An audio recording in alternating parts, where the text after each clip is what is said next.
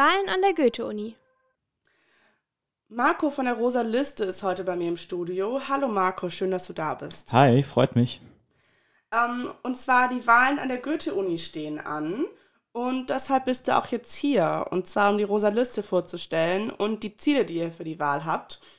Ähm, das geht aber nicht einfach so, sondern ihr habt eine Frage vom RCDS bekommen. Das ist eine Gruppe, gegen die ihr bei der Wahl antretet.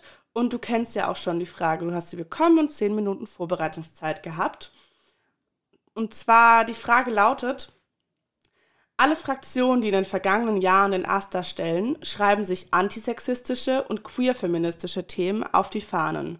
Darüber hinaus fördert der AStA neben dem Feminismusreferat auch noch autonome Referate für Schwule und Lesben sowie das Queer-Referat. Wofür braucht es also noch die rosa Liste?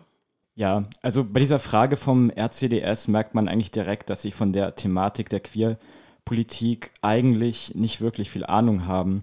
Also zum einen muss man erstmal festhalten, dass ähm, die Hochschulgruppen, die sich im derzeitigen Aster, aber auch in den vergangenen bef äh, befunden haben, also eigentlich nicht wirklich was queer, feministisch, politisch umgesetzt haben.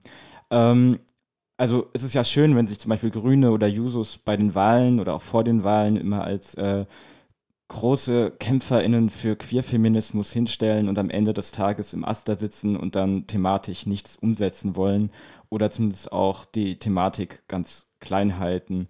Ähm, genau.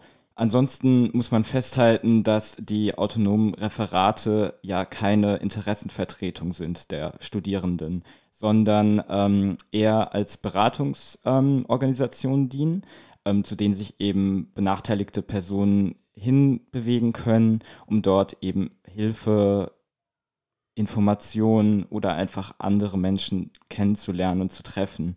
Ähm, anders sieht das halt eben mit Hochschulgruppen aus, wie der Rosa Liste. Wir wollen eine absolute Sichtbarkeit für das Thema der queeren Community ähm, an unserer Universität schaffen. Wir wollen zeigen, dass es strukturelle Benachteiligungen gibt von queeren Menschen und ähm, Genau. Hierfür ist es einfach total wichtig, dass es eine queerpolitische Hochschulgruppe wie die Rosaliste gibt. Da wir auch nicht nur im Übrigen für die Interessen von ähm, queeren Menschen kämpfen, sondern für alle Menschen, die sich stru strukturell benachteiligt fühlen.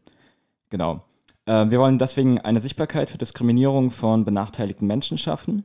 Hierzu zählen ähm, eben auch People of Color, Menschen mit körperlichen Beein oder geistlichen Beeinträchtigungen, ähm, hierzu zählen im Grunde alle Menschen, die gesellschaftlich strukturell benachteiligt werden. Und diese strukturellen Benachteiligungen machen halt eben auch nicht in unserer Universität halt.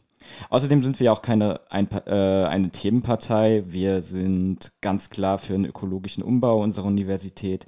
Wir wollen ähm, jede Form von Wegwerfplastik an unserer Uni beseitigen. Das nur mal als weiteres Beispiel. Ähm, kurz gesagt könnte man sagen, wir wollen eine Hochschule für alle.